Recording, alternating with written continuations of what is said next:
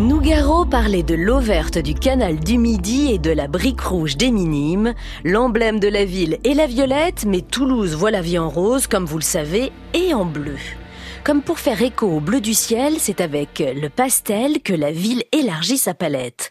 Toulouse doit son surnom de ville rose, enfin rose, à l'utilisation de la brique dans son architecture. Vous n'aurez aucun mal à admirer les façades, dont les couleurs peuvent même se décliner dans des teintes orangées.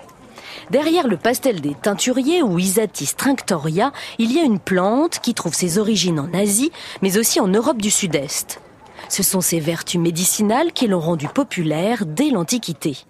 Mais avec cette jolie petite fleur jaune et surtout ses feuilles vertes, on obtient un bleu unique, une couleur végétale très particulière qui fut même teinte royale pour les plus belles tenues des rois de France.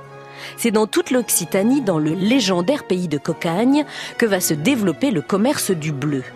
Toulouse deviendra un véritable carrefour commercial.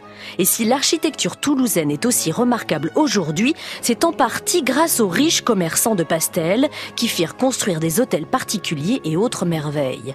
Je vous propose de vous arrêter à l'hôtel d'Acesa, ancienne propriété d'un marchand toulousain qui fit fortune avec le pastel au XVIe siècle. Si vous souhaitez aller plus loin dans la découverte de cet or bleu, dirigez-vous vers l'Office du tourisme qui organise des visites autour de ce patrimoine et des lieux qui le mettent en valeur. Je vous conseille aussi vivement les ateliers animés par Annette Ardouin au Minime. Vous assisterez à une démonstration de teinture et pourrez vous-même vous essayer à l'exercice vous allez repartir avec un foulard teint par vos soins. Il s'agit vraiment d'une opération magique.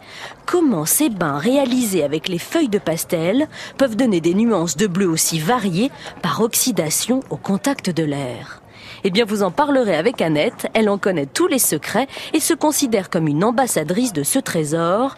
Vous pourrez tout savoir sur les boules de cocagne. Comptez une trentaine d'euros pour cet atelier très convivial.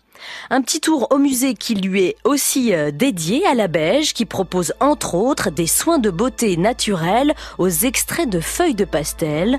On parle de pastellothérapie, un spa dans lequel vous devriez voir la vie en bleu.